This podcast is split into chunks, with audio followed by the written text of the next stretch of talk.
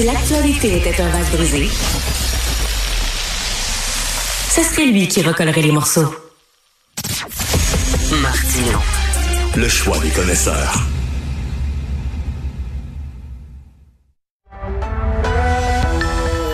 9h30, on commence la semaine du bon pied avec Richard Martineau. Salut Richard. Salut Jean-François. Tu te souviens, là, le stade olympique, on a dit, là, on va refaire le toit, ça va coûter 870 millions, pas une scène de plus, pile poil Ouais. sur le budget.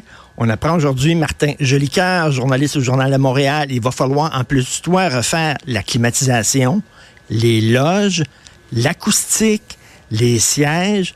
Donc, ça ne sera pas 870 millions, ça va être pas mal plus cher. Et écoute, la semaine dernière, il y avait un texte dans le National Post et le chroniqueur posait une sacrée bonne question. On n'a pas besoin à Montréal d'un stade de 56 000 sièges. C'est trop gros. On n'a pas besoin. Il n'y a pas de demande pour un stade comme ça. C'était correct pour les, les Jeux olympiques parce qu'on recevait des gros événements. Mais là, il va falloir penser peut-être à le démolir. Et là, on dit tout le temps, ça coûte 2 milliards le démolir. Non, non, on a su, hein, ce week-end, on a su que ça, c'était basé sur une étude vieille de 20 ans que ça coûterait pas mal moins cher que ça de le démolir. Donc, il va falloir à un moment donné peut-être envisager ça parce que c'est pas vrai qu'il va y avoir une équipe professionnelle de, de- de sport là-dedans ou alors euh, des, des, des rockers qui vont venir dans le stade olympique. C'est pas vrai. On se raconte des histoires. Ça brise quand même le cœur au, au prix qu'on a mis là-dedans, d'en arriver à dire, ben finalement, on va le démolir. Ben oui. Euh, ouais, mais il faut, faut peut-être l'envisager, effectivement. Tout à fait. Hey, Richard, euh, sur une plus petite, euh, d'un plus petit point de vue, il faut vraiment faire du ménage dans notre bac de recyclage. hein? C'est vrai que c'est pas facile. C'est pas facile de savoir qu'est-ce qu'on recycle, qu'est-ce qu'on recycle pas, par exemple, parce que le papier Ouais. aluminium, on recycle ça.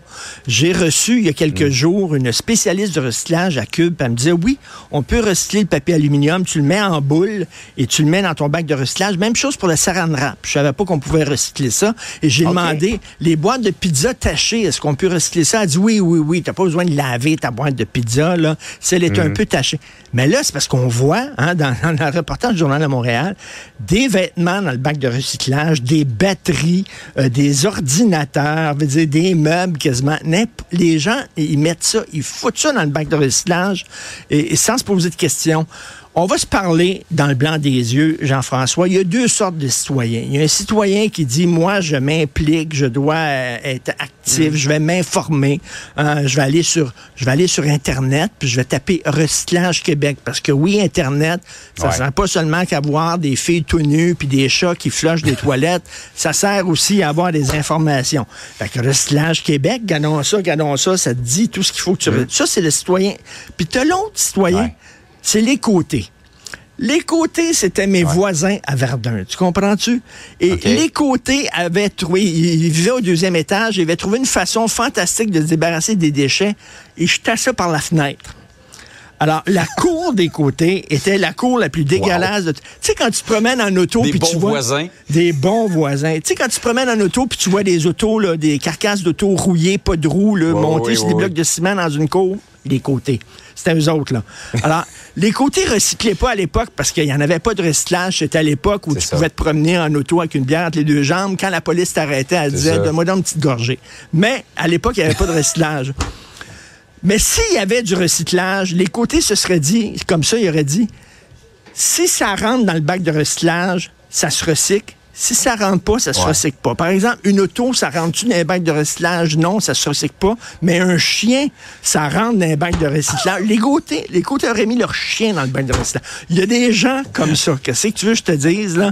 Si vous voulez avoir Ouais. du fun, si vous voulez avoir du fun, j'ai conçu un jeu de société super le fun. Si tu as des amis un soir, après deux, deux, deux- deux verres de vin, là, lance la question, c'est quoi le pourcentage de caves dans la société?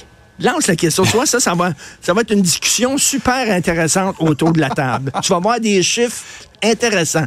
Mais vraiment, il y a des Ah gens oui. qui disent... euh, Puis là, là, on parle pas du compost. Parce que là, tu as, les déchets, le. Ouais. Ajoute à ça le compost. Écoute, là, cassez là, tout le monde est mêlé. Fait que allez, s'il vous plaît, sur Internet. Tout est clair. Ben oui. Recyclage Québec, vous allez avoir l'information de ça. Et euh, tu sais, on jette pas des ordinateurs dans le compost parce que un ordinateur, ça se mange pas. Nouvelle, Exact. scoop ce et matin. pourtant, et pourtant, c'est tellement pas compliqué. Moi-même, je trouvais ça difficile, le compost. Mais on est habitué, on vit avec Ben, ça maintenant. ben, Quand on connaît le- un peu les règles, c'est Ben. très clair. Ça doit être la même chose pour, euh, pour le recyclage. Tout à fait. Alors, euh, votre chien mort dans le compost, ça c'est correct, pas dans le recyclage. Par ailleurs, Richard, euh, on a vu des gens partir des campagnes de sociofinancement, par exemple pour aider une famille endeuillée, quelqu'un qui a euh, euh, qui a une maladie grave, euh, qui veut avoir de l'argent pour aller se faire traiter ailleurs, mais quelqu'un qui a été reconnu coupable, condamné pour des actes comme agression sexuelle, euh, pour euh, avoir également fait de euh, propager des, des, des, des fausses informations, de la fraude également.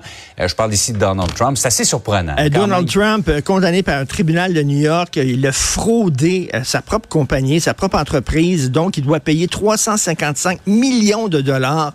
Et ça faisait pas une heure qu'il avait été condamné, qu'il y a une femme en Floride, on sait que la Floride, c'est le bastion des Trumpistes, elle a parti une campagne de sociofinancement pour aider ce pauvre Donald Trump. En une journée, elle a ramassé 100 000 dollars en une journée. Ça te montre à quel point le Parti républicain est en train de devenir une secte. Et je suis allé sur Internet pour voir c'est quoi les indices de- qu'on est, qu'on est face à une secte?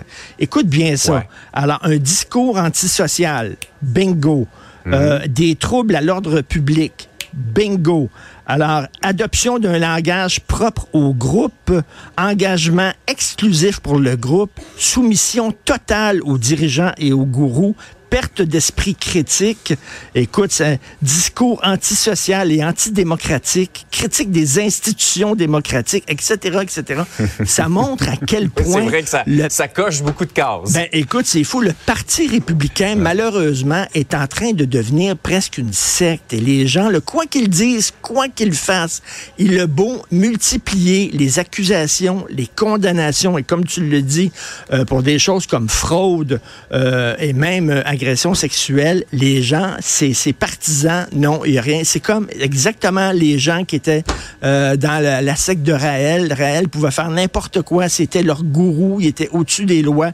Exactement la même chose. C'est assez inquiétant parce que le monsieur va peut-être remporter les prochaines élections présidentielles. Alors, une campagne de surréaliste. si vous avez un petit peu de monnaie dans vos poches, s'il vous plaît, pensez à ce pauvre Donald Trump qui a besoin de votre Pensez à ceux qui en ont besoin. À vous, oui, à ceux qui en ont besoin, tout à fait. Hey, bonne journée, Richard. Salut, bonne journée à demain. À demain.